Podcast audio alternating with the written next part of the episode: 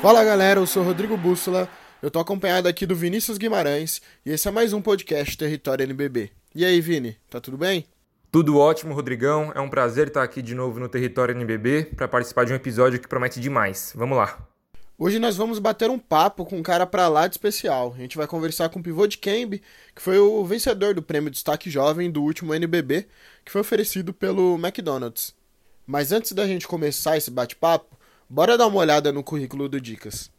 O Dikembe é um dos principais nomes da nova geração do basquete brasileiro e nos últimos anos ele foi campeão da LDB em 2017, bicampeão do Desafio Interligas e do Sul-Americano Sub-21 com a seleção. Além de ter ganhado dois prêmios de MVP da LDB, foi MVP no segundo título sul-americano sub-21 e também ganhou MVP do Desafio Novas Estrelas, que rolou no Jogo das Estrelas de 2019 em Franca. Tem pouco troféu, graças a Deus. Irado, né? Então se liga no bate-papo que a gente teve com o Dikembe e conheça mais um pouco da história dele. Bora pra entrevista?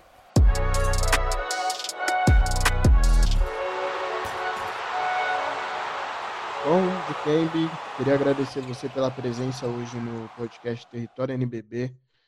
É, agradecer por, por estar disponibilizando o seu tempo para bater esse papo com a gente. Eu que agradeço a oportunidade que vocês estão me dando e vai ser bem legal essa conversa. É, então, Dikembe, é, para poder explicar para você e também para todo mundo que está ouvindo o podcast, vai ser um episódio totalmente diferente, com mecânica especial aí, uma, uma dinâmica diferente que a gente pensou para esse podcast. Na verdade, originalmente, esse conteúdo sobre o Dikembe era para ser uma matéria, um texto, um perfil sobre toda a vida dele, né, dedicado é, ao Dikembe por ter vencido o prêmio de destaque jovem do, da última temporada do NBB. E para isso a gente conversou com diversas pessoas que foram muito importantes na vida do Dikembe, na carreira do Dikembe. É, e essas pessoas é, falaram tantas coisas legais, contaram tantas histórias especiais sobre o Dikembe que tão enriquecedoras assim para a matéria, para o conteúdo, que a gente decidiu fazer um podcast, porque eu acho que a gente, eu acho que todo mundo, né, todo fã de basquete, todo fã do, do NBB, do Dikembe, merece ouvir o que eles têm para falar na voz deles mesmo. Então, a gente vai começar é, conversando né, e ouvindo um áudio sobre uma história antes do nascimento do Dikembe, né, Rodrigão? Que é o nome dele. Exatamente. É, sempre surge essa pergunta, né? O porquê do nome, é, o porquê que se chama Dikembe, é um nome é, um pouco até que exótico, não é tão comum. E a gente foi conversar com seu pai, o seu Júlio, para entender melhor o porquê que ele quis colocar de Kembe e qual que foi esse rolê todo aí para escolher esse nome. Então, dá uma, dá uma olhada aí no que, escuta um pouco na realidade, né, o que ele disse sobre isso. Eu sempre falava, ah, um dia que eu tiver um filho, eu vou colocar o nome do Kembe, por dois motivos. Primeiro que é o meu ídolo, né, e uma outra coisa que eu achava a escrita do nome, sabe? Kembe, a escrita bonita eu achava que, eu até acho até hoje, né, essa escrita era bonita, D-I-K-I-M-B-E. Então foi uma história muito louca, né? Porque primeiro que a mãe não concordava. Que você não vai colocar esse nome no menino, não sei o que, papapá. Ela, ela pensava que talvez ele ia sofrer um pouco de bullying por causa do nome, o pessoal não entender. Tudo isso aí foi colocado na conta. Né? Aí até que eu, nós chegamos num consenso, falei, poxa, é, você escolheu o nome da Tainara, né? É, eu não intervi. Até então era pro me chamar Marlon por ela, né? E eu falei, pô, eu gostaria de colocar tal. Até que ela se acostumou com a ideia. Então, de então a gente quer saber, né? Teve essa preocupação da sua mãe? Realmente teve essa zoeira, esse bullying na escola por conta do nome? Como que foi tudo isso? essa história é verdadeira. Sofri muito bullying na escola, muito bullying mesmo. Ixi, eu, já, eu tenho diversos apelidos de infância. Agora também, adulto, os caras no Paulistano sempre me zoando, tipo, inventando nome. E, pô, mas, tipo assim, no começo eu não gostava tanto do meu nome pelo fato de, de eu levar pelo lado do bullying, né? Era na escola, era, tipo, era chato ficar escutando bullying toda hora. E outra, por eu ser grande na escola, eu já também sofri um pouco de bullying pela altura. Então, tipo assim, eu sofri um pouco na infância, até que quando eu comecei a jogar basquete com 13 anos, eu comecei a procurar saber do meu nome, o que era e tal, ir atrás mesmo de história, daí eu comecei a gostar mesmo E, tipo, hoje eu agradeço meu pai, assim, por ele ter colocado esse nome porque hoje eu jogo basquete, né? Mas no começo eu odiava o nome. Tipo, só não falava pro meu pai nem pra minha mãe, né? Dentro de mim eu odiava o nome pelo fato de, tipo, na escola eu sofrer muito bullying. É uma coisa que eu ia até te perguntar, é, porque absolutamente ninguém, eu particularmente, você é a primeira pessoa que eu conheço, assim, que tem esse nome. Então, como que era para você, é isso que eu ia até te perguntar, na escola, na, na infância, ter um nome tão exótico, um nome que é, de origem congolesa, né, se eu não me engano, seu pai Sim, até chegou, chegou a contar. E como que era para você isso? Porque você era o, o único, assim, da sua escola, do seu bairro, da sua cidade, que devia ter esse nome. Qua- Quais que eram as zoeiras que tinham? O que que passava na sua cabeça? Como que foi essa aceitação do, do nome? Tipo assim, eu quando era menor, até hoje, assim, eu, eu sempre fui um cara muito, sabe, quando, antes, bem mais, era um cara muito nervoso, tipo, bravo, qualquer coisa eu queria brigar. E eu era aquele cara da zoeira da escola, então, tipo assim, eu zoava, aloprava, curtia, sabe? Só que eu não gostava quando eles iam me zoar, entendeu? Eu gostava de zoar e não ser zoado. Então, quando a zoeira vinha ao inverso pra mim, eu ficava bravo com isso. Por isso que eu não gostava, entendeu?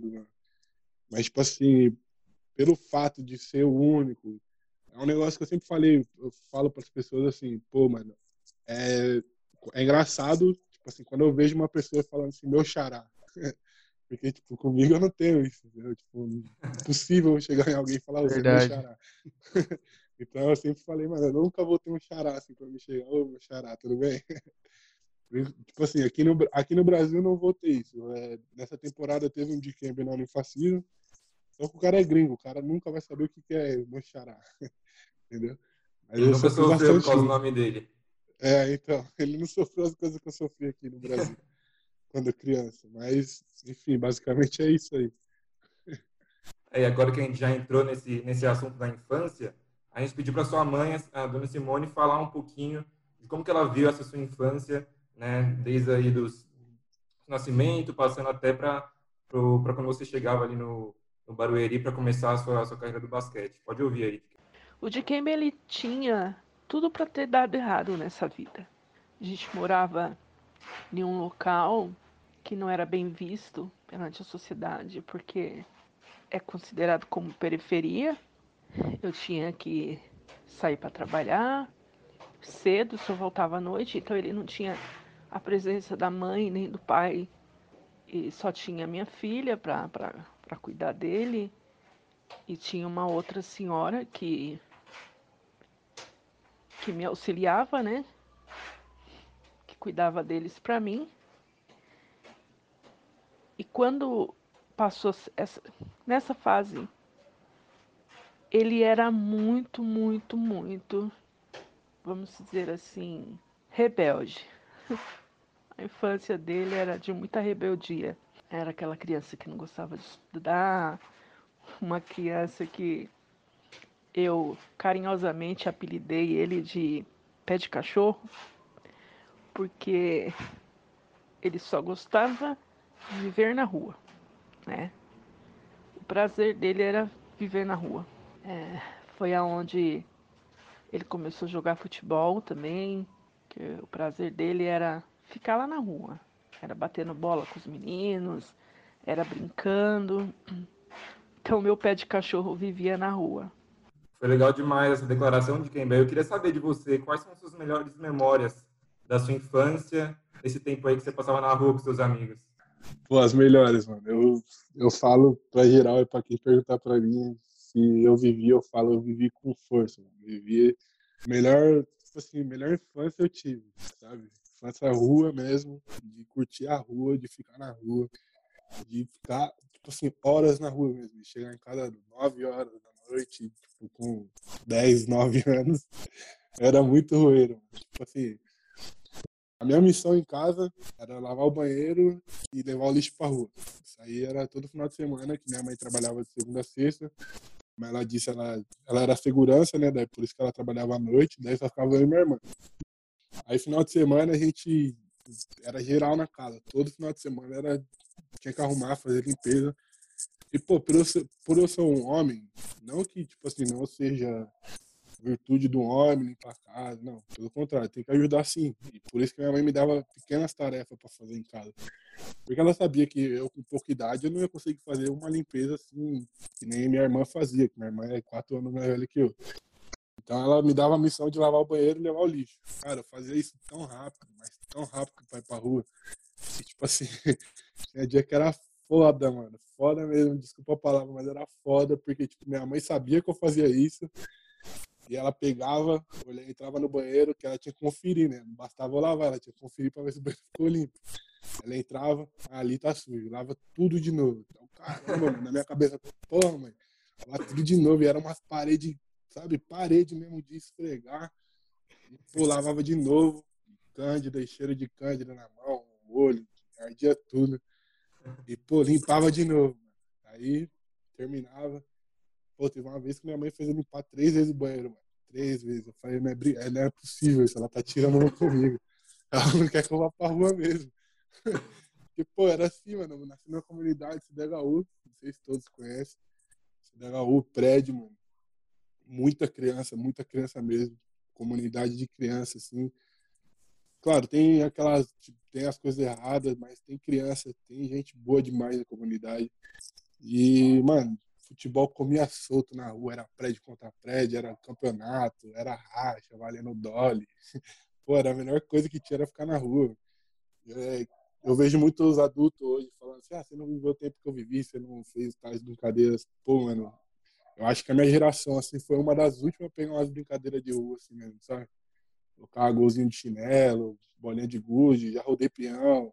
Pô, você é louco, joguei taco, mano. Ixi, a minha diversão era ficar na rua. E, tipo, quando eu tava na rua, minha mãe e minha irmã tava limpando a casa, pô, chegava em casa, minha mãe me gritava, mano. Pensa numa velha que gritava. Vem almoçar, não sei o quê. Não, eu vou daqui a pouco. E, mano, meu prédio dava de frente pra quadra, assim. Tipo assim, era longe, mas dava pra escutar. Minha mãe dava uns berrão, sabe? Falava, já vou, tô jogando bola, não sei o quê. Chegava em casa, ela e minha irmã já tinham almoçado, louça lavada, louça guardada, cozinha impecável, sem panela nenhuma no fogão. E eu, caramba, como é que eu vou almoçar agora? e ela só, ela só falava assim, sentada no sofá, assim, ó, sujou, lavou. Eu ficava, putz, mano, não quero lavar louça, não quero sujar. Fazia o quê? Pegava, é, deu uma cortada. Pegava uma, pegava um pão, pegava um pão, colocava o açúcar ou Nescau dentro desse pão, o resto do refrigerante e saía pra rua de novo comendo pão. Então, tipo assim, meu almoço era pão, sabe? Eu comprava... A outra missão era, tipo, almoçar, era acordar e comprar o pão. Então, eu tinha que comprar o pão pegava o pão e pô, saía pra rua de novo. Né? Chegava em casa de noite para comer e todo sujo, todo sujo. Toalha branquinha, passava no pé cheio de barro. Não sei o que, minha mãe ficava brava comigo, por isso que ela me chama de pé de cachorro. Eu ia tomar banho, tomar banho, não gostava de tomar banho, não. Odiava tomar banho sem zoeira. eu tomava banho, só lavava em cima, embaixo as pernas, tava nem vendo, passava toalha, saía tudo, né? Ela via, ficava louca comigo. Ficava me chamando de pé de cachorro. E dicas, você disse aí, explicou pra gente um pouco como é que funcionava a sua infância, falou do futebol, né? É, uhum. Eu lembro bem que você já deu uma entrevista até falando que um dos seus ídolos é o Adriano Imperador. E você é um dos caras que disse que ficava jogando bola. Eu me identifico muito também. Eu gostava muito de ir pra quadra aqui do lado de casa, jogar bola com os moleques, fazia gol de chinelinho. Não tinha bola, fazia com papel, com meia, enfim. E a gente sabe que hoje você é um grande jogador de basquete, né? Mas teve uma fase em que você jogou bola. Que você queria ser jogador de futebol. A gente conversou com seu pai, ele disse isso. E se liga um pouquinho do que ele falou aí dessa sua fase na, na infância que você sonhava em ser jogador de futebol. Se liga no que ele comentou com a gente. Kembe gostava de futebol, cara. Ele gostava de futebol. A paixão do Kembe era ele. Ele sonhava em ser jogador de futebol. E essa história é muito engraçada, cara, porque o que, acontece? Eu comecei a acompanhar ele no futebol, né? E o de ele era uma perna de pau, cara. Pensa num cara ruim no futebol. Mas não era ruim, não, ele era péssimo. Ele parecia um nada, do nada. Mas aí eu, eu comprava, ele começou com futebol de campo. Eu fui comprar chuteira, caneleira, meião. E os meus amigos, eu falava assim, Júlio, você é louco, cara. E aí, de quem? Era perna de pau mesmo ou seu pai tava exagerando? Ah, meu pai não mete louco, ele tá exagerando. Pegava bem, pô, você é louco. Não, mas era, tipo assim, eu não lembro muito, assim, não sei se era muito bom ou muito ruim. não, zoeira. Eu, eu mandava um pouquinho bem, mano. Tipo assim, tinha dias que eu tava bem, tinha dias que eu era mal. Mas eu fui pro gol, né? Catar no gol, falei, ah, você goleiro que é mais fácil. Comecei a catar no gol, pô. Mas, tipo assim, mano, é, essa zoeira aí que os caras tinham com meu pai não chegava em mim, porque isso é coisa deles, né? Do, do torno do amigo deles, meu pai jogou basquete, então, tipo assim, a resenha de quem é basqueteiro sabe como que é, a mesma coisa que de resenha de quem joga futebol, a mesma coisa. Enfim. Aí, só que uma coisa que, tipo assim, eu admiro no meu pai é, tipo, pô, ele nunca forçou a fazer nada, sabe? Tipo assim, ele sempre comprou minhas ideias, compra até hoje, tipo, tudo que eu falo pro meu pai, eu tenho eu tenho, tipo assim, eu tenho uma voz ativa dentro da minha família, querendo ou não. Eu posso impor minha opinião, graças aos meu, meus pais que me ensinaram isso, sabe? De me dar esse direito de impor minha opinião. E desde cedo isso. Tipo, hoje eu paro pra pensar que é desde cedo, porque desde cedo eu escolho o que eu quero fazer, sabe? Se eu quero jogar bola, se eu quero jogar basquete, se eu quero natação, se eu quero tênis, é eu que vou escolher, entendeu? E meu pai, ele nunca forçou a jogar basquete, pelo contrário, ele sempre me apoiou em tudo que eu fosse fazer, se fosse futebol, qualquer esporte. E se não fosse esporte, também ele ia me apoiar, tenho certeza. Que meu pai, eu conheço bem meu pai. Não só ele, como minha mãe também me apoiaram em qualquer coisa. E, tipo assim, hoje eu sou grato a eles por eles dar esse espaço de eu ter minha voz, sabe? Tipo, por mais que eu esteja errado, eles vão me escutar primeiro e, tipo assim, vão pensar e, tipo, depois impor a opinião deles, sabe? Hoje em dia é diferente, tipo, eu tenho minha opinião formada, eu escuto eles, então, tipo assim, eu decido se eu quero aquilo ou não, entendeu? Mas por muito tempo foi, foi o contrário. E dicas, uma outra coisa também que a gente queria te perguntar, eu falei um pouco ali que era um, que você disse numa entrevista que o Adriano Imperador era um dos, dos ídolos que você tinha, né, no, uhum. no futebol e por que que ele era um, um dos seus ídolos? O que que você vê nele que você se espelha? Tipo assim, mano, o Adriano, ele tem, como muitas pessoas sabem, ele tem uma parte ruim dele, assim, tá ligado? Tipo, muitas pessoas não, eu não posso dizer isso porque eu não conheço o Adriano. Mas, tipo, as pessoas julgam muito ele, sabe? Ah, por parte de tráfico, que não sei o quê, papai, mas, pô, ninguém vê o lado bom que o cara faz, tá ligado? Tipo assim, o cara, ele não perdeu a essência dele, a essência favela dele. O cara saiu do Brasil, ganhou o mundo, tem puta de uma grana até hoje, o cara vive do dinheiro da aposentadoria dele. Só que o cara ele não perde a simplicidade dele, a humildade dele, a lealdade dele com, com o seu, sabe? Tipo assim, pô, vou andar descalço, vou cortar o cabelo na favela, vou andar sem camisa, vou fazer um churrasco com os irmãos. Pô, isso aí pra mim não tem, tipo assim, mano, é gratificante porque você não esquece de onde você veio, você não esquece quem você é, você não esquece sua origem. Então, ele é um dos caras que eu me espelho bastante para não esquecer quem eu sou, da onde eu sou, da onde eu saí, da onde fui criado, entendeu? E quem tá comigo e quem não tá. Tipo assim, ele sabe, ele sabe dar valor a isso, por mais que, tipo assim, ele tem puta de uma grana. Tipo assim, ele não vive a grana dele, ele vive a vida dele, entendeu?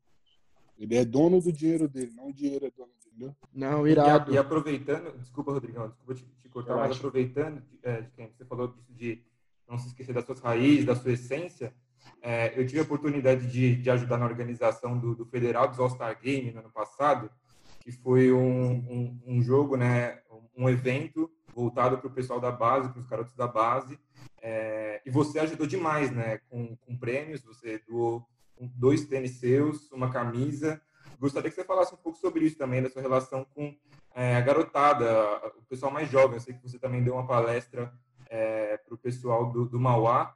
Como que você, agora que, cresceu e, tem essa, essa, essa, posição de visibilidade, é, pode ajudar, pode dar de volta né, para o pessoal que, você, que, que vem da onde você veio? O cara, eu penso assim, mano. Um dia era eu, sabe? Que tava lá quando criança, eu vi os caras fazendo. Não fazendo como estão fazendo hoje, porque os tempos mudam, né? As coisas melhoram. E, tipo assim, você vê um negócio desse igual os federados.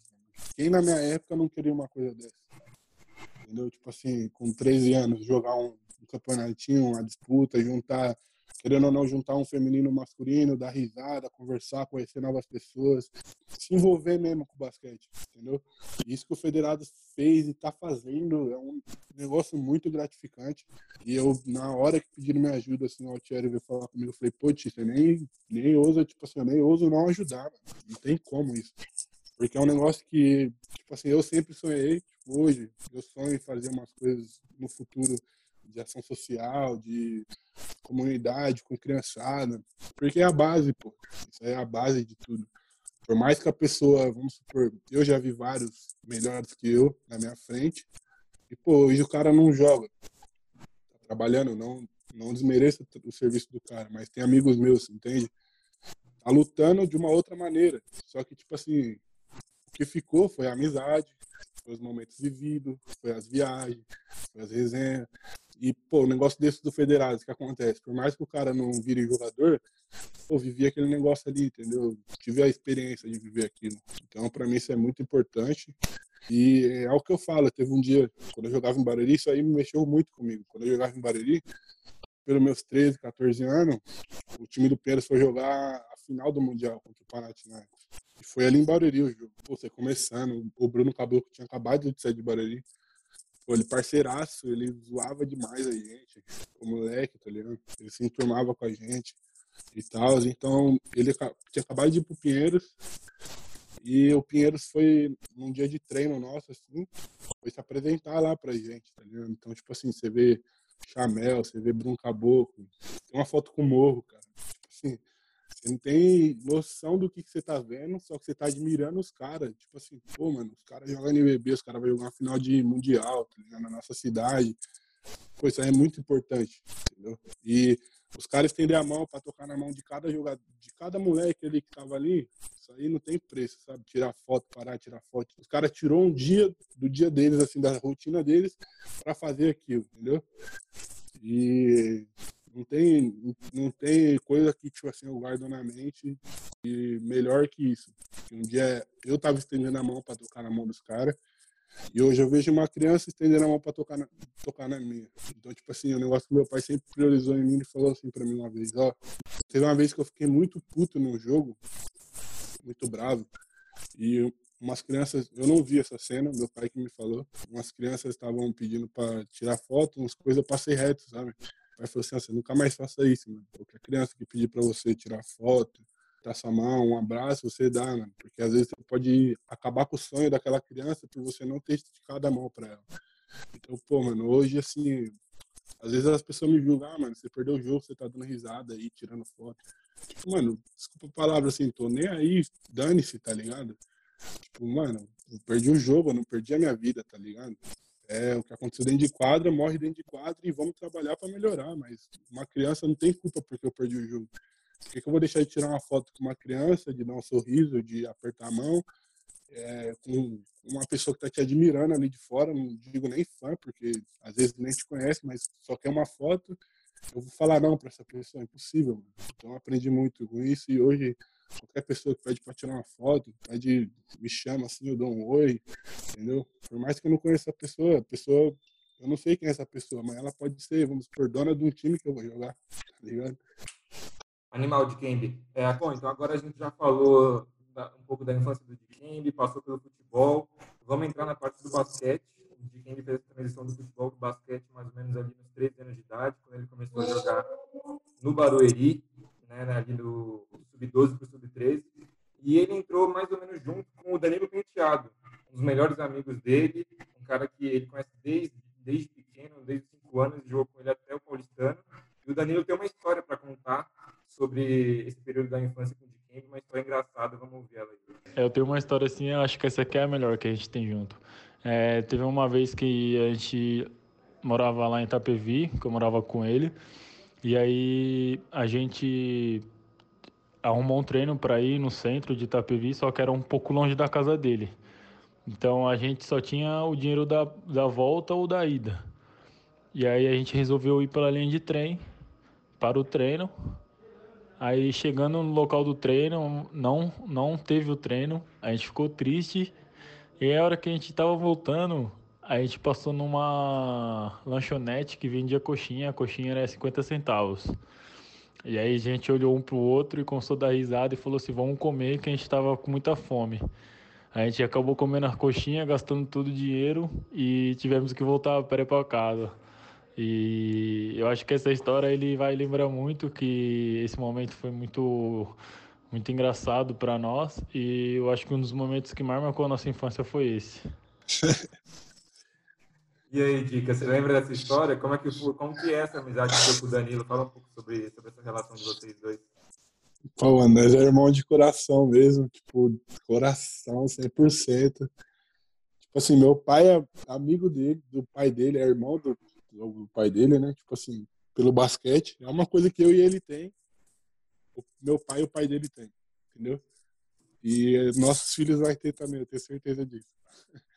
E, mano, uma vez, tipo assim, ó, eu vou ser bem sincero, eu e o Dazão, a gente não lembra da nossa infância, assim, quando criança, sabe? Tipo, a gente não lembra, literalmente. Só que quando a gente se viu depois, com 13 anos assim, parecia, tipo assim, sabe, uma ligação de energia, de átomos, assim, tipo, mano, eu conheci esse cara de algum lugar, é, tipo assim, foi na hora, sabe? Hum, se deu bem, na hora.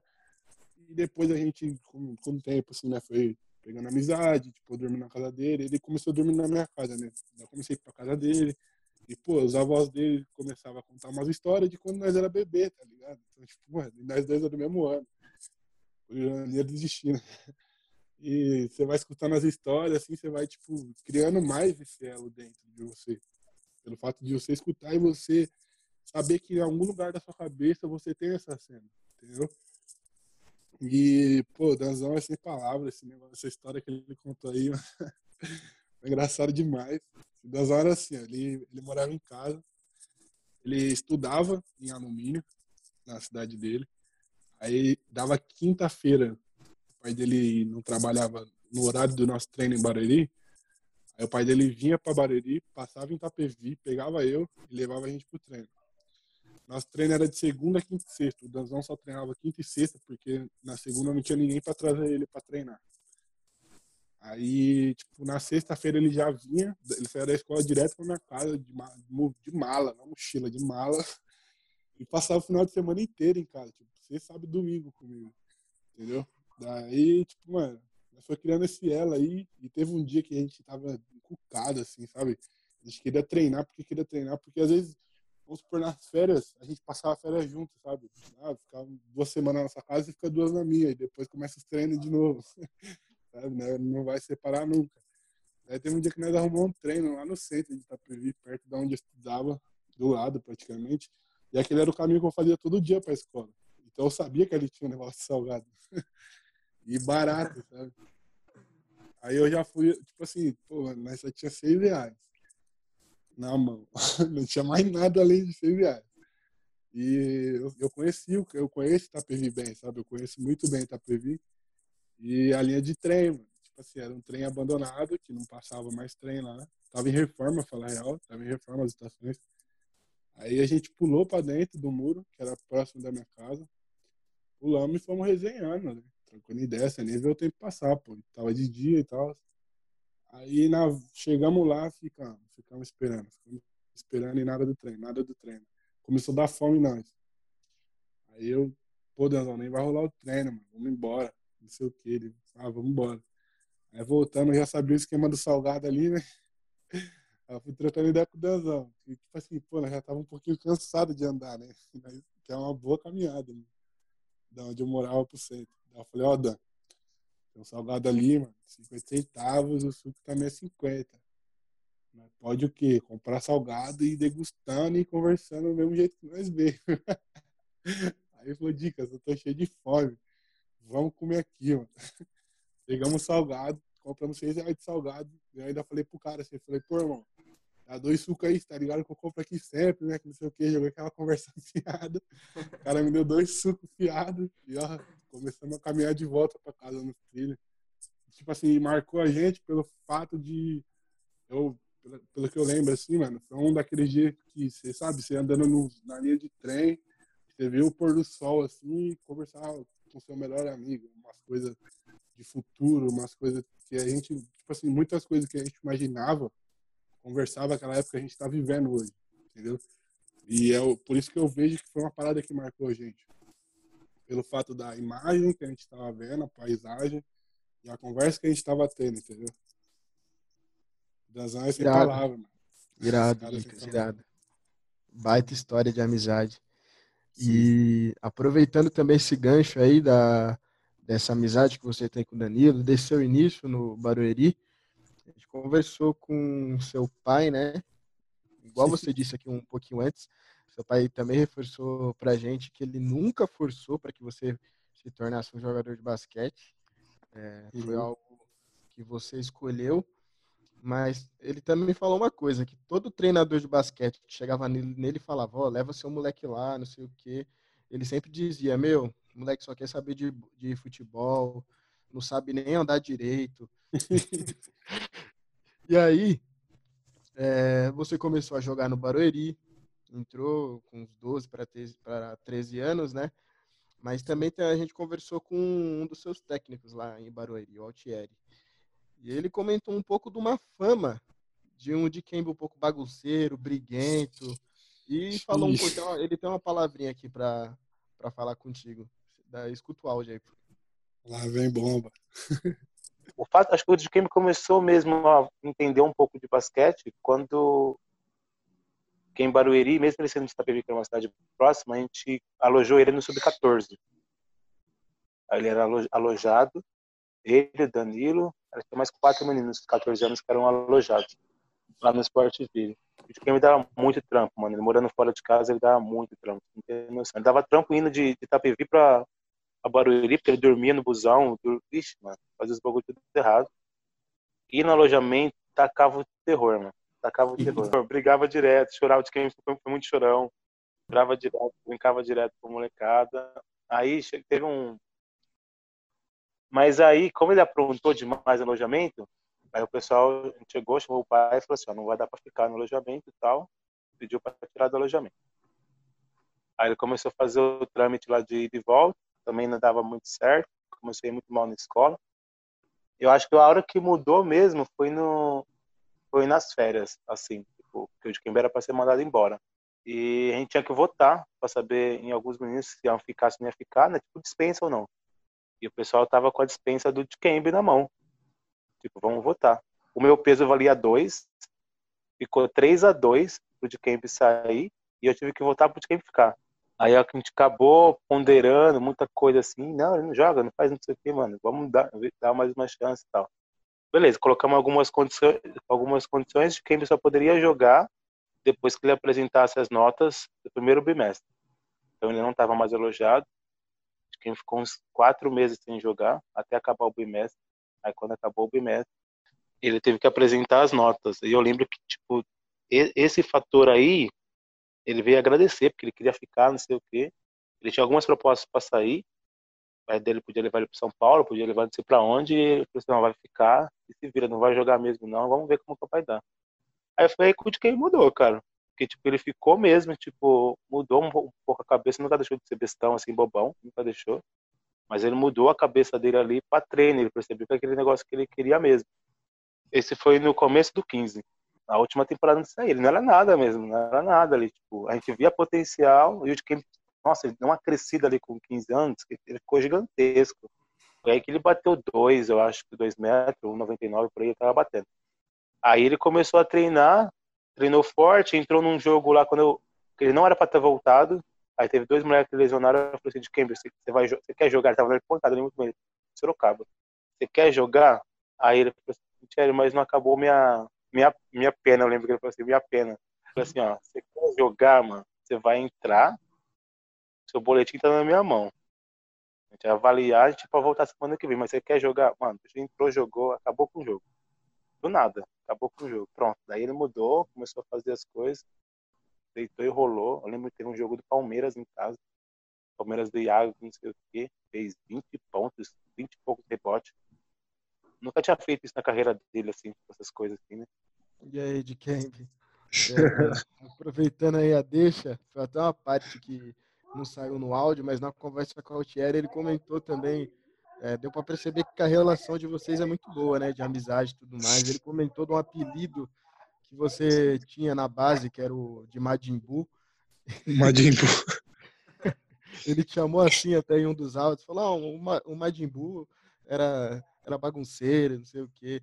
E eu queria te perguntar isso, como que era a sua relação com o Altieri, como que ele influenciou você nessa mudança de mentalidade, né? Porque você vinha é, desse histórico de ser um pouco briguento, de ser um pouco bagunceiro, e como que o Altieri também te influenciou nessa mudança de pensamento? Mano, eu chego até a emocionar assim, porque, pô, você vai lembrando das histórias, das coisas assim.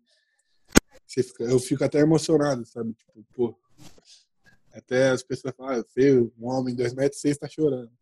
Tipo assim, pô, ser humano acima de tudo, tá ligado? E. Cara, o Thierry, ele tem um papel na minha vida que é, que é surreal. É uma parada assim que o cara me pegou pra criar mesmo. E não era aqueles pais que, tipo, mano, pegou pra criar e passa a mão na cabeça. Não, não era isso não, mano. Era aquele cara que, pô, neguinho, hoje tu vai se fuder na minha mão, mano. E toma, sabe? E, mano, é. Tipo assim, só voltando um pouquinho, eu já tive tudo pra não ser nada, sabe? Tive tudo pra perder a cabeça, de, mano, ir, ir pra rua e, tipo assim, me perder pro tráfico, tá ligado? Tipo, eu já passei por isso experiência própria de me oferecerem serviço assim, sabe? E eu falar não, porque eu tinha medo real, realmente da minha mãe e do meu pai. E aquele momento ali, quando eu fui ameaçado a sair do, do basquete ali de Bariri, foi um momento que eu falei, porra, tô perdendo tudo, mano. Tá ligado? Tô perdendo tudo por burrice minha, mano. E Tipo assim, aquele era o futuro que meus pais queriam pra mim. Um, um moleque do bem, sabe? E é tudo que, que Bariri sempre me, me fez, assim, me fez ser uma, uma pessoa do bem, me fez ser um. Desculpa aí, mano. Tranquilo. Me fez ser um, um moleque do bem, um cara, um cara do bem, um brincalhão, por mais que eu não jogasse, assim, eu tava sempre brincando, eu tava sempre levando a autoestima do grupo para dar risada. É, eu não jogava mesmo, tipo, mas aonde eu ia, tinha gente comigo, as pessoas me seguiam, tá ligado? Tipo assim, mano, é, parando pra pensar, tipo, pô, mano, eu quero estar do lado desse cara porque esse cara é um cara feliz, tá ligado? Ele traz felicidade. E, tipo assim, aquela hora ali, eu falei, pô, mano, tem que parar de, de dar umas cabaçadas, tem que parar de dar umas umas cabeçadas na parede, então tô perdendo tudo. E foi quando renovou o ano, o Altieri chegou em mim e falou, mano, eu vou ser bem sincero com você, você quase foi mandado embora, eu tive que segurar a bronca. É... E daí ele explicou pra mim, ele falou, oh, você só vai jogar quando você me apresentar o boletim e tal. Ele na minha cabeça passando várias coisas, né? Pô, vou treinar, treinar, treinar e não vou jogar. Tipo, mano, que merda, vou viajar com o grupo, mas não vou jogar, que merda, sabe? Por mais que, tipo, eu não entrasse, era bom você se vestir, sabe? Ir pro jogo. Pô, aquecia com os caras, assim, com roupa, com roupa de viagem, aquecia com os caras e não jogava, tá ligado? Tipo assim, fazia bandeja, fazia arremesso, fazia tudo e não jogava. E foi isso aí que eu fui começando, tipo assim, eu tenho que fazer isso, eu tenho que fazer isso, eu tenho que fazer isso, porque eu pensava assim, mano, se eu parar com basquete agora, se eu sair dessa família que eu tenho aqui, eu vou voltar pra rua, eu sei disso, tá ligado? Eu sei que eu vou voltar a ser o que eu era antes. Eu não quero isso pra mim, tá ligado? E aí eu fui estudando, nunca, nunca parei pra estudar. Mano, eu, eu odeio estudar até hoje. Sem zoeira, eu odeio estudar. Estudar não é comigo, não gosto. E foi aquela época que eu falei, mano, eu tenho que estudar. Assim, você pensa, você era da minha sala, você sempre me viu bagunçando e do nada você me vê fazendo todas as lições possíveis e impossíveis que tinha pra fazer. Tipo assim, pra entregar tudo. E eu comecei a fazer isso. Só que, tipo assim, pelo fato de eu nunca gostar de estudar, eu nunca fui um aluno nota 10, eu nunca fui um aluno nota, tipo, 8. Eu tirei nesse bimestre aí que ele falou que tá com meu boletim, eu acho que eu tirei, tipo assim, 5, 6, 7, sabe? Essa é média. Não, não mais que 7, tá? Eu lembro, sei que eu nunca fui um aluno nota 8, sabe? Na escola. E, e ali naquele momento, os moleques se machucou, eu, e aquele jogo, assim, mano, tipo, pô, você já viu aquele jogo, se não me engano, era o último do retorno, pra acabar o turno, sabe? Pra começar o retorno. Pô, tu ia ver um turno todo da arquibancada, batendo palmo pros seus parceiros que estavam ali, meus irmãos, que eu considero. Assim, treinando todo dia e não podendo jogar. Então, eu, aquele último jogo eu tava. Eu tinha escutado, não sei de quem, não sei de quem, tinha escutado, não me lembro. E se eu não jogasse o primeiro turno, eu não ia poder jogar mais o campeonato inteiro. Eu falei, pô, mano, mano, é, por que, que eu vou nesse jogo? Sabe? Em casa, assim, já, desistindo de jogar. E, e nesse mesmo ano tinha dois garotos que também estavam na mesma situação que eu, no começo do ano. Eles deram a segunda chance pra gente. Porque lá era assim, se você, se você reprovasse, você era mandado embora na hora, sabe?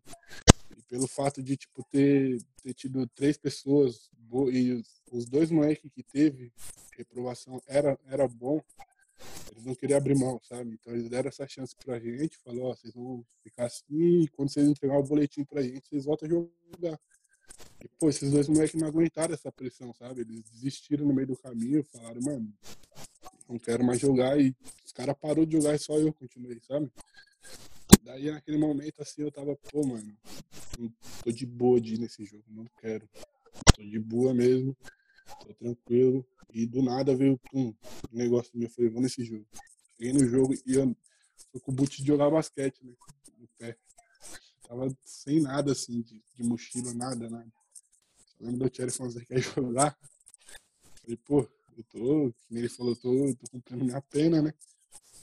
Não quero ser. Que eu, eu nunca fui uma, tipo assim, eu nunca quis ser injusto com ninguém.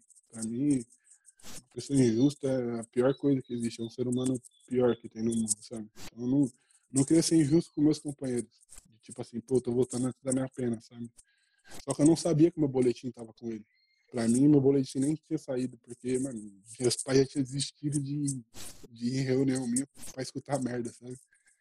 E o boletim tava com ele, ele me mostrou o boletim, assim, pô, uma felicidade do caramba. Eu dei o sangue naquele jogo, porque, sabe, a vontade de jogar que eu tava era imensa.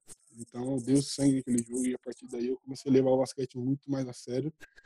E parei de brincar, sabe, nos treinos, essas coisas assim. Na escola também, eu evitava o máximo, tirando a nota vermelha, para poder jogar. E esse foi um dos meus melhores anos, como pessoa e como jogador, sabe aí que eu comecei a evoluir bastante.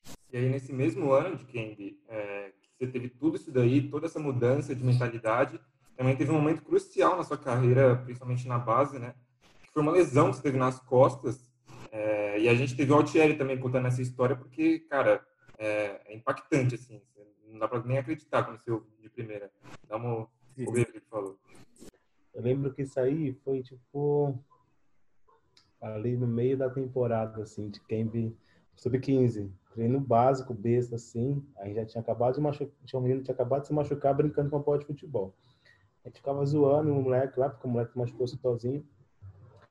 Aí no treino, aquela finta básica lá, o, o moleque fez a finta assim, né? De quem pulou. Aí o de Kembe rolou em cima das costas do moleque, pau, com as costas inteiras no chão. Caiu no chão, mano, quem ficou, tipo, ficou ali meio ali de boa ainda, né? Tipo, ai, ai, ai, não sei o que, que não sei o que. É, o Game sempre foi muito zoeira e a gente aqui assim, né? meio que assustou, mas todo mundo fez o bolinho lá e ficou esperando. Aí Tita, ele falou assim, Tita, tô com dor, tô com dor, tô com dor. falei, mano, aonde tal? Não, tô com dor. Aí começou a chorar, falei, puta, fudeu, beleza. Aí a gente começou a olhar, olhar, olhar, olhar. Eu falei assim, ah, beleza, de quem? Fica aí, quando parar a a gente vai, talvez a gente tente alguma coisa. Aí eu comecei a olhar um pouquinho assim. Aí eu toquei, falei assim, de quem? Tá doendo onde? Toquei assim no, no, peito dele aqui assim, nada. Toquei na mão, nada. Toquei aqui um pouquinho nas costas, nada. Toquei na perna e, tipo, ele não falava nada, né? Tipo, e aí de quem, mano? Tipo, de quem, e aí? E ele não sentia, não sentia eu tocando nele, tá ligado? Assim, aí eu já, pum. E eu, tipo, nessas horas eu dou sorte que nessas horas eu sou meio de boa, consigo ficar de boa. Aí fiquei de boa assim, tipo, e os moleques tal, falei assim, de quem? Tal. Ele falou, aí ele se tocou, Tiago, não tô sentindo minha perna, não tô sentindo minha perna, não tô sentindo minha perna. Falei, calma, relaxa, tal, tal, tal. Os moleques já aqui, já meio assim. Eu falei, molecada, dá espaço aí, vamos ficar de boa, tal. Falei, liga pro bombeiro, tal. Depois o moleque, o moleque ligou pro bombeiro. E nesse dia, num dia que só tava eu, mano. Só tava eu. Geralmente fica, ficava três ali na. Aí quando levaram, eu não fui, fiquei com a equipe. O bombeiro levou e foi mais alguém de Barueri que chegou e foi com ele. A Cristiane, que foi a gerente. Aí eu desabei, mano. Na hora que eu percebi, aí fui para um canto lá, já vi, chorei, chorei com medo, pensando no de quem que ia acontecer e tal. É, o que, que você lembra de game dessa história?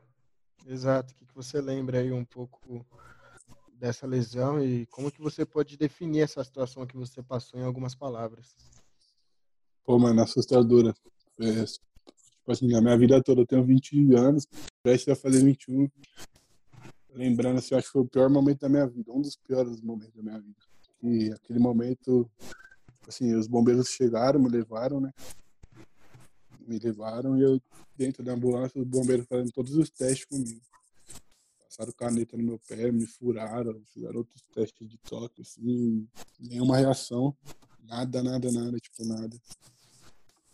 E me levaram pro hospital, mano. E ali na minha cabeça eu tava, fudeu, tá ligado? Acabou, não vou andar nunca mais. Tipo, pô, fiquei duas horas sem sentir as pernas, mano. Imagina a cabeça de um moleque de 15 anos, duas horas sem sentir os membros de baixo. Assim, eu tava.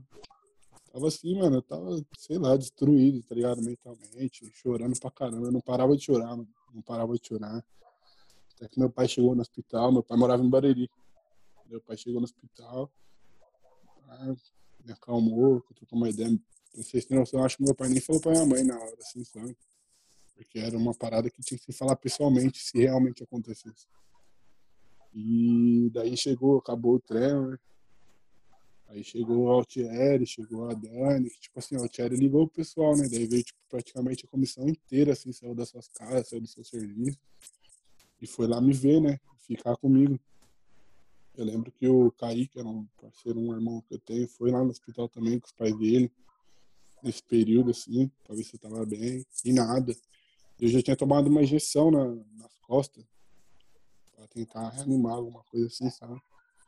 E aquele momento eu tava, mano, parado assim, os médicos conversando com meu pai, com o pessoal, eu achando meio estranho, né? E nisso eles estavam lá fora.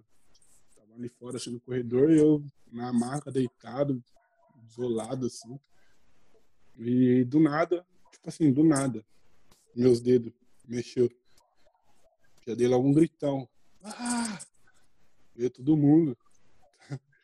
Meus dedos mexeu, meus dedos mexeu lá e eu não parava de mexer meus dedos. Eu comecei a mexer tudo assim, meus dedos, eu não parava, não parava.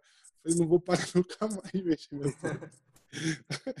e, pô, mano, fiquei mexendo os dedos e, e com o passar dos tempos, assim, das, das horas, foi voltando os movimentos, sabe? E eu tô sentindo, daí os médicos faziam os negócios, eu tô sentindo, tô sentindo. Não sei o quê, tô feliz, pá, felicidade, assim, sabe? Pá, daí os médicos chegou com a notícia que eu tinha fraturado a, a L3 da, da, coluna, né? Aí eu, hum, fudeu. E foi um. Tava numa crescente, assim, sabe? Tava na crescente no ano, treinando bem, jogando bem, crescendo e crescendo cada dia mais, de pouquinho em pouquinho, e do nada, pum, dois meses parado. Dizer colete. Aí você ter noção, sair do hospital de cadeira de roda. Mano, dor nas costas, sinto até hoje, até hoje, assim. Dia que tá muito frio, frio mesmo ou muita carga de treino, horas de treino, assim, pegando muito peso, assim, até hoje. Mas é um negócio assim que eu agradeço a Deus. É melhor ter essa dor e andar do que não ter dor nenhuma. Entendeu? Esse momento foi meio embaçado. Com certeza. E a gente teve também o seu pai lembrando sobre essa história, ele que te acompanhou no hospital, te carregou no colo, ouve o que ele teve para falar aí.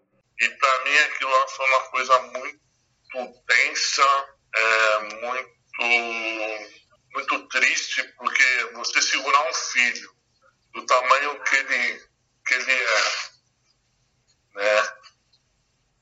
É ele chorando no seu colo, os caras enfiar um canudo na coluna para tirar o líquido. E é até difícil falar.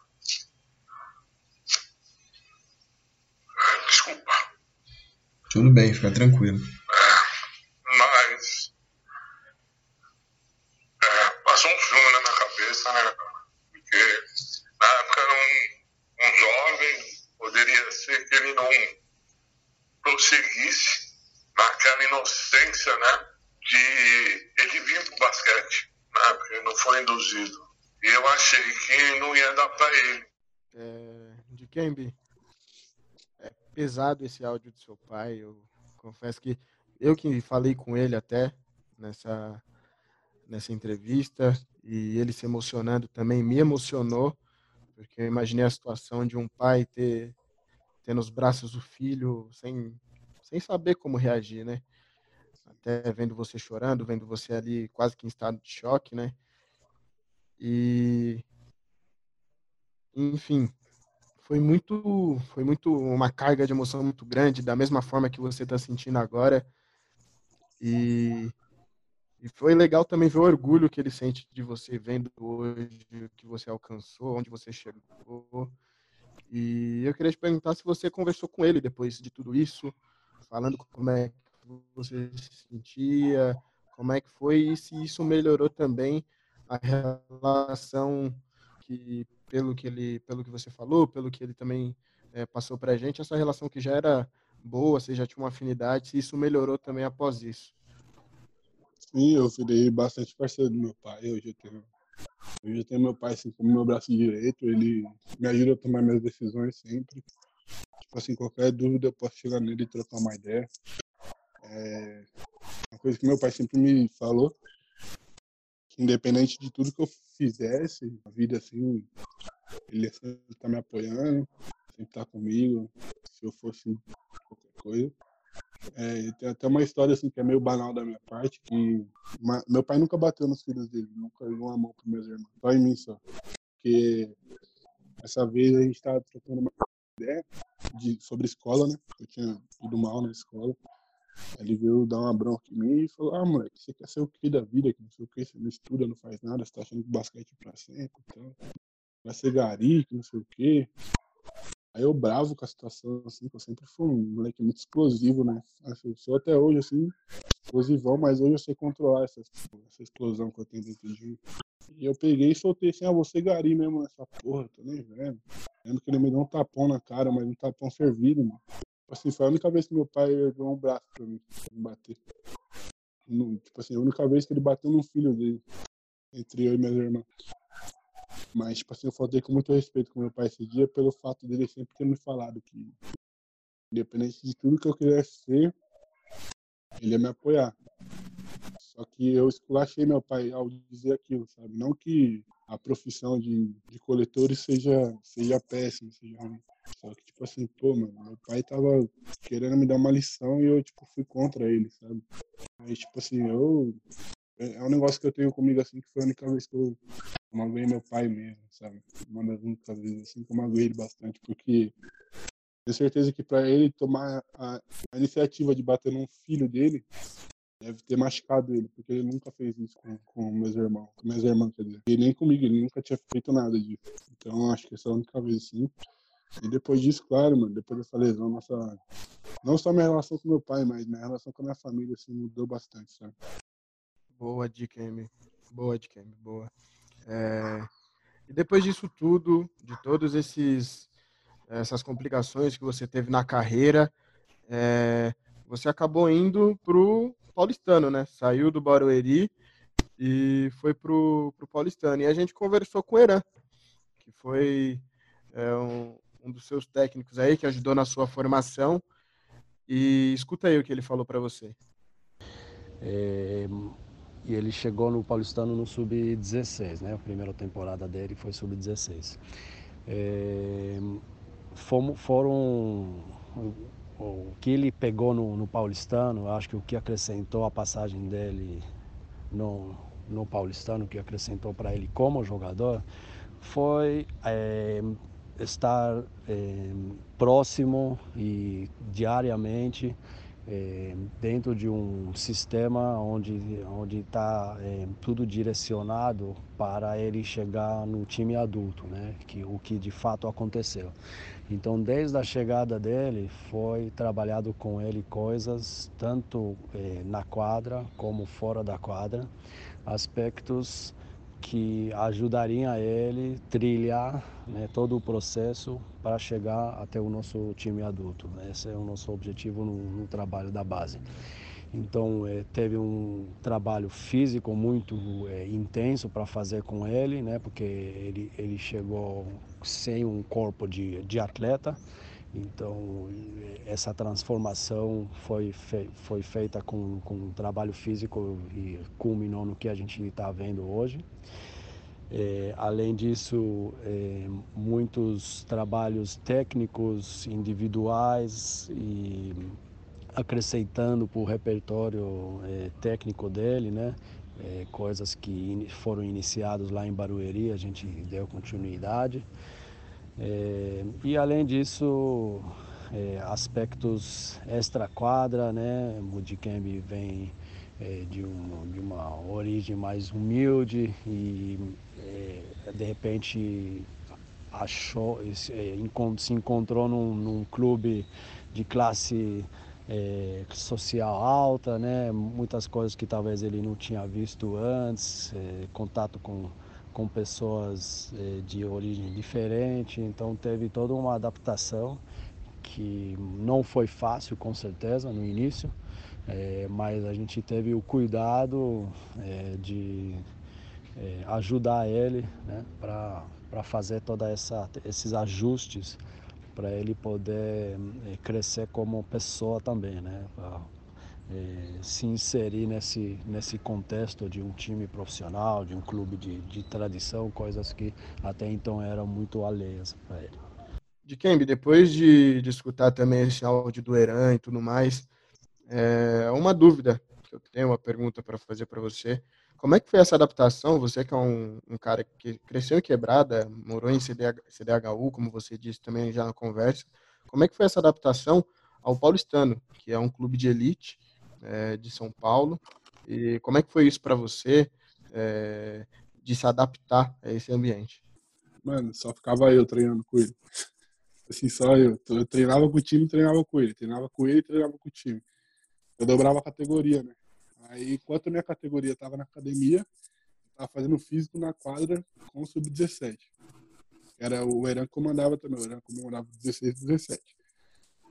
Aí, só que, mano, começou a ficar chato aquilo. E logo de cara eu já falei pro Eran, mano, vai embora. Não tinha assinado nem o papel da federação nem nada. Eu falei, vou embora. Vou voltar pra Bareri, que é minha zona de conforto, mano. Lá não é assim. Aí o Eran falou, você não vai embora. Você não vai embora de jeito nenhum. Falei pro meu pai, vou embora. Fui lá no treino de Bariri, falei com a técnica, falei que eu ia voltar.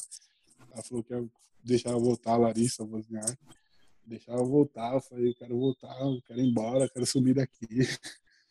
Chegou um dia que eu fui falar com o Eran de novo. Falei, não, não quero ficar, mano. Ele falou, entre e vai treinar. E como ele, só que ele trocou uma ideia comigo, que eu não lembro muita ideia, mas eu lembro que ele falou assim, entre e vai treinar. Pô, mano, era cansativo demais. Velho. Nós treinava ali em Osasco, então eu saía do treino cansado para pegar trem, lotado, horário de pico para voltar para minha casa. Então, nossa, era um trajeto que eu cansava de fazer. E treinando e treinando. E que nem eu falei, treinava com 17, 16. E quando o 16 descia para a quadra, eu ia para academia. Não, eu treinava físico com 16 também. Eu treinava dois físicos por dia e uma academia. E dois treinos com bola tipo assim, pô, treinava mano, das duas às cinco e meia, seis horas, assim, sem parar, sem parar mesmo. Todo dia isso virou uma rotina, sabe? Foi aí que eu comecei a emagrecer, comecei a pegar o jogo. E o Heran tinha feito uma aposta comigo no ano que cheguei lá. Eu não enterrava, não dava dunk nem ferrando. O Heran falou assim, ó, o Heran foi pra, pra universidade, eu lembro, a seleção universitária. Ele falou assim, ó, até agosto você tem que você dar uma dunk estancada do zero. Se você conseguir, eu te dou 50 reais. Pô, 50 na minha mão, né? Daquele jeito, 50, né? Falei, é isso aí, né? Vamos aí. Bati na mão dele e tal. Aí ele voltou da universidade e era ali em meados de agosto já. Aí nós treinou, nossa, ele, ele arregaçou esse treino, de dar treino mesmo, ele arregaçou, gente. No final do treino eu tava morto assim já. Aí ele, ó, você conseguiu, vai lá dar dunk lá, dele, tá aqui. Aí eu falei, como que eu não vou, né? Tô dancando facinho, mano. Aí eu peguei, e ele falou, ó, só tem uma chance só. Você não tem mais que uma. Eu peguei, fui correndo, estanquei, toma, Dunk. Ele falou, não, eu quero zerado, parado. Eu falei, ah, não foi parado não. Ele falou, não. Daí eu peguei e falei, tá bom, só eu fui na força do ódio, né? Eu peguei, eu baixei, toma. Eu falei, vai, não, vem comigo que eu tô dancando. Aí ele falou, lembra até uma zoeira que ele falou assim comigo, ó, eu tenho duas coisas. Eu tenho um presente dos Estados Unidos lá que eu peguei dos caras, por 50 reais. Falei, mas que presente é esse? Ele falou assim, não, é um presente muito bom. Começou a me iludir, né? E falar o nome dos caras assim, famosos. Eu fiquei, nossa, vou pegar esse presente aí, que, que se dane cinquentão, né? Eu falei, não, eu quero presente. Daí ele foi lá e tirou uma pulseirinha ele deu no universitário. Aí ele botou essa pulseirinha aí. Aí eu falei, ah, não, não, vem com meus 50, sai fora. Ele falou, nossa, ele escolheu a pulseirinha, não sei o quê. Aí eu falei, caramba, pode crer, né? Escolhi a pulseirinha. Tá? Daí eu peguei a pulseirinha e fui virando. Aí ele falou, ô, bota aí. Aí ele foi me deu 50, assim. Ixi, depois disso aí eu não parei de dançar mais. Eu, eu, sei lá, uma paixão que eu tenho ter rabo. É isso, a gente já percebeu isso aí nas LDBs que a gente pôde assistir, também no profissional. É um dos caras do Paulistano que mais danca. E essa era até uma pergunta que eu ia fazer para você agora, o de Kembe.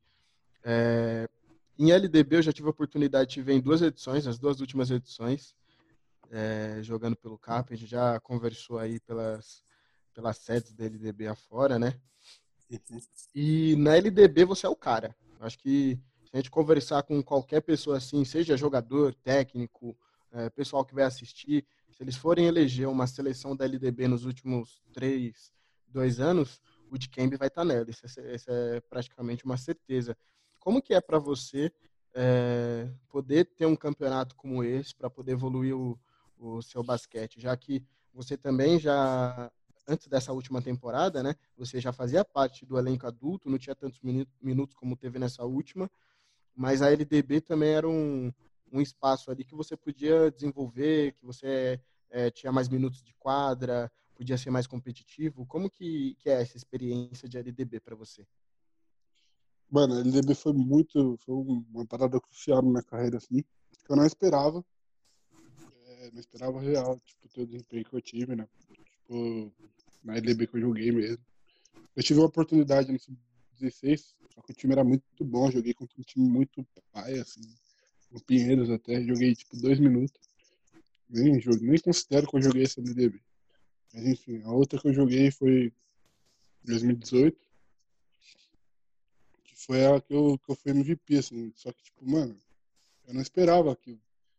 Eu, pô, tava rodeado de jogadores como o Vitão, o Gemada, o Alex, o Léo. Assim, os caras pesado mesmo, sabe? Eu, pô, mano, impossível. É, tipo assim, eu não imaginava, nem cogitava. Não vou ser bem sincero, nem cogitava isso.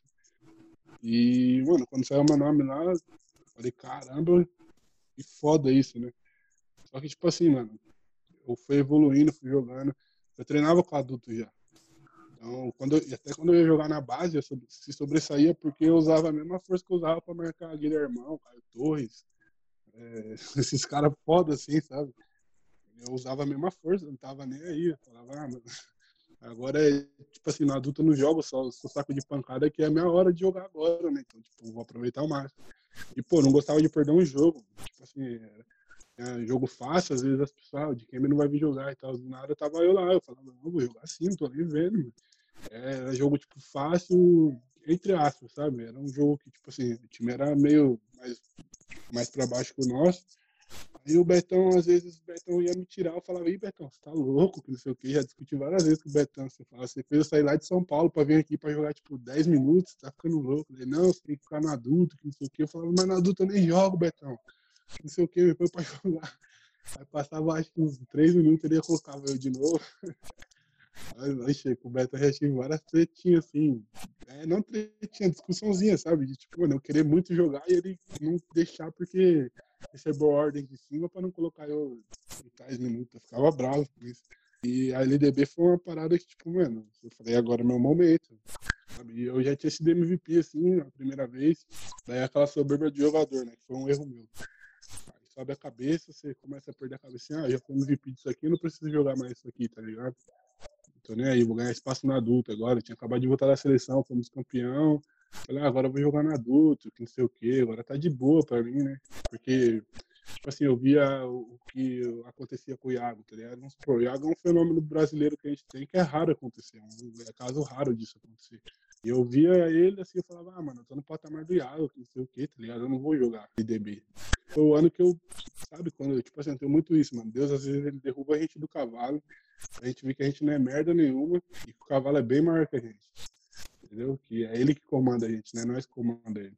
Então, aquele ano foi um baque assim que, pô, você vai jogar LDB. Eu ficava bravo, falava, não vou jogar essa merda aqui, não sei o quê. Já fui MVP dessa bosta, não preciso provar mais nada pra ninguém não sei o que, sabe? Soberba de jogador mesmo. Foi um ano que eu fui muito soberbo comigo mesmo e eu errei muito e aprendi muito com meus erros.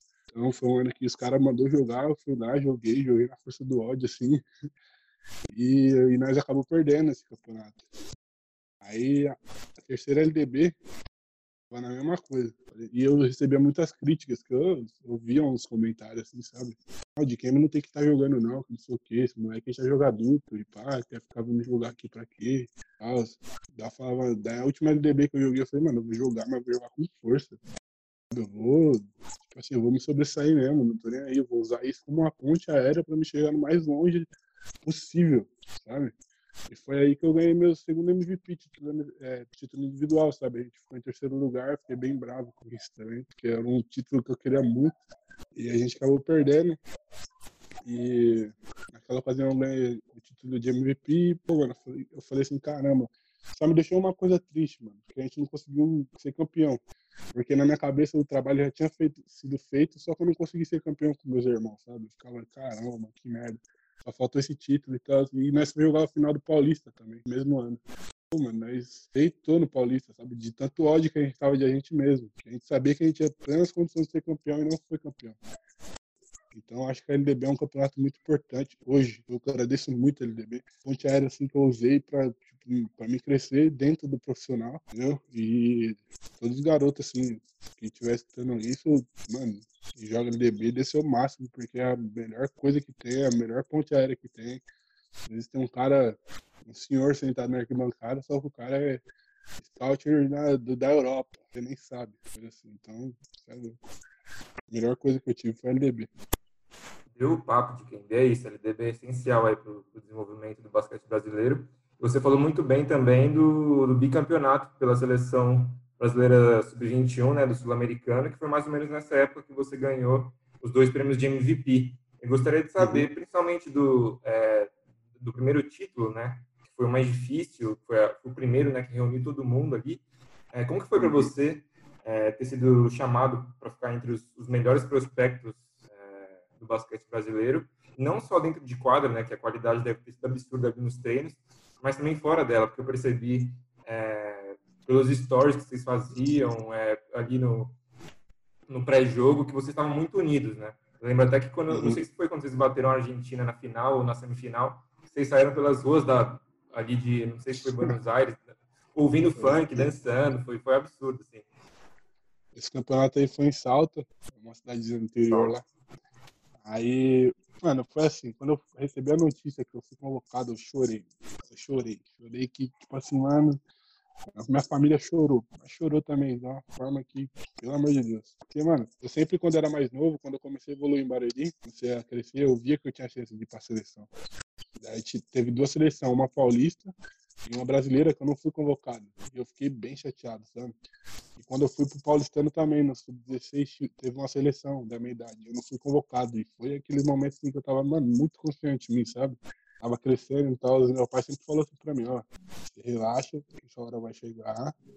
Às vezes não é agora, é lá na frente, tem que ter paciência. Se não for paciência, não vai ser. Meu pai sempre me acalmou, sabe? Porque eu sempre quis desistir do basquete pelo fato de eu não ser convocado. Ou eu não conquistar as coisas. Ele sempre me acalmou nisso.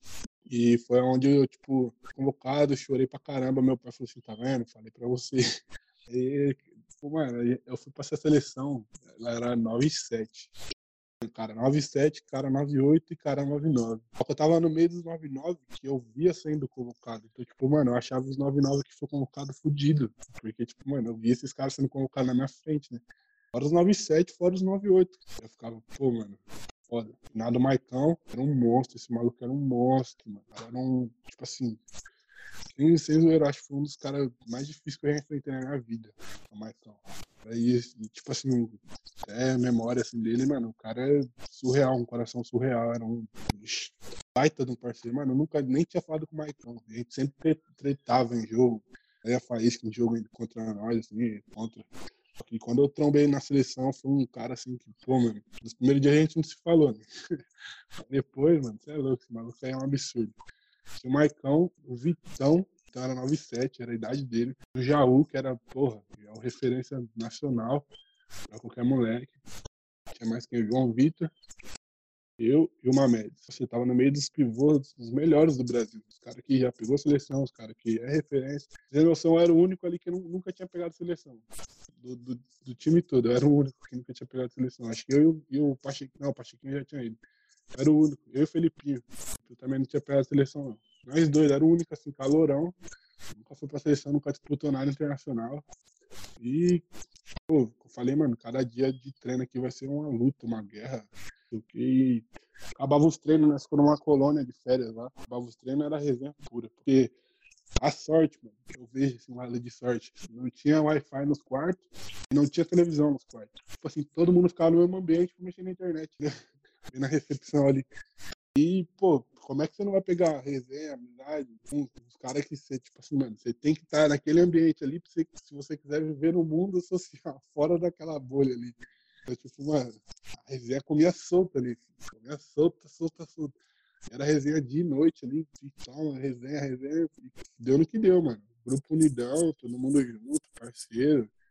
E essa cena aí, nós voando a Argentina, foi a melhor pra nós. Ah, mano, não estamos nem vendo. Se os caras virem pra sair na treta, nós vai quebrar todo mundo. e basicamente é isso, mano. O Dikembe, aproveitando um pouco dessa é, dessa abertura que você deu aí de resenha e tudo mais. Tem alguma história engraçada é, desse título que vocês venceram? Já que você falou que tinha essa resenha, é, firmaram uma amizade ali muito forte. Conta uma história aí pra gente de uma resenha que, que foi engraçada dessa viagem, dessa competição. Tem tantas. Mas, mano, agora você me pegou pra escolher uma assim, sabe? É que tem umas que não dá pra sair contando também, né? Dá arrasta arrasta uns caras aí. Pô, mano, eu acho que uma história boa, assim, é que nós sempre passávamos com, com o Cezinha. Cezinha é psicólogo. no, no Piero ele tinha um sistema, ele tinha um sistema de, de psicologia e lá, né, com os garotos. E um dia lá ele levou uma, uma como é que fala, mano? Uma coach, coach esportiva lá, pra trocar uma ideia com nós. Trocou ideia e todo dia nós passava com o Cezinha, mano. E, tipo assim, o, Mamed era o cara intelectual do grupo. Ele, esse maluco é fora, fora da base da terra, mano. E ele entrava nas ideias do Fezinho assim que, mano, todo mundo aloprava esse cara de tipo, mano, esse cara tá falando, tá ligado? tipo assim, nossa resenha era ir pro, pro, pro psicólogo Cezinho. era muito bom, mano. Esse cara, sei lá. E Cezinho é um coração, mano, gigantesco esse cara tem, mano. Era da hora as resenhas com ele. Tipo, era as melhores, então, tipo, nós sempre zoávamos o Mamed. Porque o Mamed sempre queria dar palpite, tá ligado? As outras coisas eu não posso estar falando, não. Boa, relaxa, não precisa falar, não. Deixa eu. É, dando, dando andamento nos assuntos, uma outra parte aqui que a gente separou para conversar com você também é, é, dessa temporada, né? Foi uma temporada mágica para você. Eu lembro que na, na última LDB, essa que acabou que o Paulistano ficou em terceiro lugar, eu vi que você ficou bem triste com o resultado. Eu lembro que eu conversei com você na beira da quadra para produzir uma matéria e você tinha me dito que essa temporada, a 19-20, que foi a que você ganhou o destaque jovem, é, teria que ser diferente. Porque em 18 e 19 você acha que não. É, você tinha dito que não, não tinha achado que foi um ano tão bom para você em questão de minutos de quadra no profissional e que uhum. essa temporada tinha que ser um, uma virada de chave. Então, conversando também com o Regis, que foi o seu coach aí na última temporada, né? É, que você começou muitos jogos como titular, teve é, mais minutos de quadra, ele falou umas coisinhas sobre você. Dá uma, dá uma escutada aí. Eu acho que ele vai ser um dos principais pivôs do país. Né? Ele gosta do contato, né? A gente fala que cada vez estão menos jogadores gostando do contato, né? Ele talvez não tenha tanta versatilidade, assim, ser um cara que vai jogar tão aberto, né? Ele pode desenvolver um pouco mais isso, mas ele é um cara que gosta do contato e lá dentro do garrafão ele é uma referência, ele é uma liderança e ele é muito dominante, né? Eu acho que por mais que o basquete tenha mudado algumas coisas, isso daí nunca vai deixar de ser importante e ele tem tudo para arrebentar nessa posição e realmente ser um dos, um dos destaques aqui no Brasil e ser um dos melhores pivôs e liderar aí os times que ele participar até pela personalidade dele. E é mais um destaque da LDB que vem e que vai com certeza aí é, aparecer muito aí no cenário nacional e quem sabe até internacional. Onde Kennedy, gostaria de saber é, o que você pode falar sobre essa última temporada sua, é, como que foi assumir essa, essa responsabilidade a mais, ter mais minutagem, fazer parte da rotação é, e, e, e, conseguir né, render a ponto de ganhar o prêmio de destaque jovem. A temporada passada que teve, que eu não tive tantos minutos, o time era muito bom, era um elenco recheado. E, tipo assim, que nem eu falei, eu tava vindo da seleção, tinha acabado de ganhar MVP e tal, algumas coisas individuais. E eu achei que eu ia estourar aquele ano. Falei, mano, agora o Reis vai me pôr pra jogar, tá ligado? E não foi isso que aconteceu, mano. Tipo assim, ele me segurou. Daí eu comecei a tipo, ficar bravo com isso, ficar puto, por não estar tá ganhando espaço e tal. Aí foi na LD, daí virou o ano, acabou o ano. É, teve a LDB, né? Onde eu coloquei na minha cabeça, que eu falei assim, mano, agora eu tenho que mudar. Eu tenho que, tenho que ganhar espaço no próximo time que tá pra vir pra montar, sabe? Independente de qualquer forma. Tenho que virar jogador, sabe? Eu não virei jogador, tenho noção disso. Mas eu tô com o pé ali, sabe? Eu quero virar. Aí foi LDB, foi onde eu joguei, pá, joguei bem, coisa assim. E, mano, não ganhamos. Eu falei, caramba, mano, isso aí era um título que ia me ajudar pra caramba. Era uma parada que tem do clube é, é crescer dentro do clube, assim, sabe? Não só eu, como meus companheiros. Agora, eu tô falando de mim, mas eu ressalto sempre meus companheiros que sem eles eu não seria nada, mano. Ligado? E pô, eu vejo muitos, tipo assim, eu vejo muitos moleques dessa LDB que não deu certo nem no Paulistano porque a gente perdeu essa LDB. E, tipo, mano, alguns foi mandado embora, assim, dispensado, né? Coisas do, do mundo esportivo. E, mano, eu falei, caramba, fudeu. Daí eu fui pra seleção. Só que nisso ia começar o Paulista, mano. E tinha ido pra seleção. Tinha o, nós, foi bem na época que o Iago foi pra Copa do Mundo. O Solano não tava ainda, tava na Copa do Mundo. Eu sei que o Paulistano perdeu três, acho que três jogadores para a seleção. Alguma coisa assim, se eu não me engano. E tinha jogador machucado. Então o elenco tava meio que reduzidaço, reduzidaço. E sim, o Paulistano perdeu. Foi três moleques para a seleção sub-21 e o Iago para a seleção principal. E o Solano não tava indo.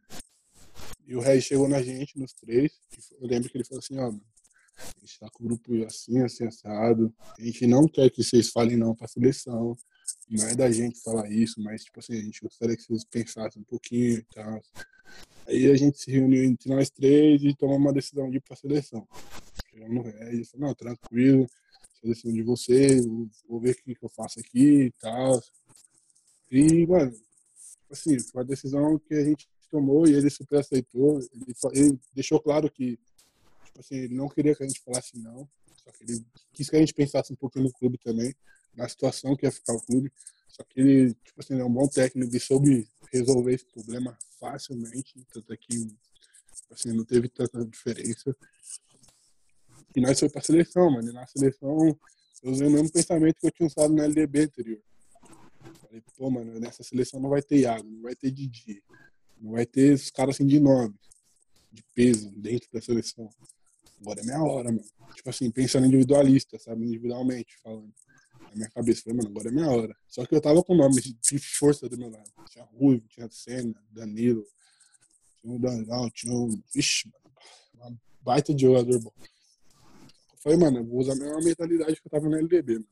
ganhar essa merda aqui e voltar pro clube e jogar um bom paulista. Joguei, MVP lá. O que me surpreendeu foi uma coisa que eu me surpreendi assim. Tipo, foi bizarro, que eu nem esperava mesmo. É... E voltei pro Paulistano no Paulista? E, pô, lembro que meu primeiro jogo no Paulista foi contra o São João da Boa Vista. Mano, eu joguei muito bem. Falei, mano, vai ser assim daqui pra frente, tem que ser assim. Esse tem que ser eu. E, pô, mano, Guilhermão, Mike e eu, sou o terceiro. E o Guilhermão saiu no meio do campeonato, assim, foi embora. Ficou eu e o Mike. E, tipo assim, mano, o Mike, ele me ajudou e o que eu ajudei ele é um bagulho surreal. No treino saia faísca entre nós. Acabava o treino no vestiário, pô, puta do irmão. É família mesmo. Não tem o que reclamar. No jogo, eu tava indo bem, ele me aplaudia, ele tava indo bem, eu aplaudia ele. Tipo, não tinha uma falsidade entre os dois, sabe? E eu acho que foi isso, mano. Tipo assim, um ajudando o outro, sabe? Essa força de vontade. O Mike, pô, de um cara experiente aí, rodado no cenário nacional. Eu começando, ele me passando a experiência dele, tá ligado? Me ajudando o Vitão também, o Ed, mano. Os caras assim que eu tenho que tirar o chapéu, porque, pô, me ajudou pra caramba, mano.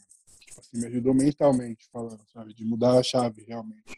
E deu no que deu, mano. Tipo assim, fiz uma boa temporada, graças a Deus e graças a eles, mano. E a comissão também, que teve um trabalho essencial nisso, tipo, me ajudou fisicamente, mentalmente também, passava com psicólogo tal, tranquilo, mano. Assim, foi bem, foi bem difícil para mim virar a chave, sabe? Quando eu falo em virar a chave, foi realmente isso. Legal demais de Kemp. E assim, essa, essa entrevista aqui foi, foi sensacional. Tenho certeza que quem escutou até aqui aproveitou demais o papo, porque a gente pôde conhecer de fato é, quem é o de Kemp, é, e, igual, igual de quem falou em uma parte aqui do podcast, ele é sempre ele mesmo, ele nunca vai mudar isso. Ele mostrou isso aqui hoje, é, de peito aberto, conversando e, e, contando as histórias verídicas aí sobre tudo que aconteceu na vida dele. É, foi muito legal mesmo. Eu gostaria de te agradecer por participar por, por proporcionar essa, essa entrevista tão legal para a gente. Pô, eu que agradeço a oportunidade que vocês estão me dando de conversar de pô, tô bem feliz de ter relembrado algumas coisas da infância, de quando eu comecei, foi bem legal mesmo, agradeço de coração. E bom, só gratidão mesmo. E agradeço a todos que estão escutando também, sempre torcendo por mim, sempre. E é isso, o trabalho continua. É isso aí de Kembe. É como você disse, o trabalho continua. E assim como o Vini falou, é, a gente agradece mais uma vez aí a sua participação aqui no podcast. Também está podendo contar essa história, que é uma história muito bonita de superação e também que mostra a pessoa que você é, merecedor de tudo que está acontecendo hoje na sua vida e desses prêmios que você já ganhou e é, eu tenho certeza que ainda vai ganhar ainda mais no decorrer da carreira. E é isso, acho que a gente fica por aqui, né, Vini? No com nosso certeza. podcast. Fechamos com chave de ouro aí.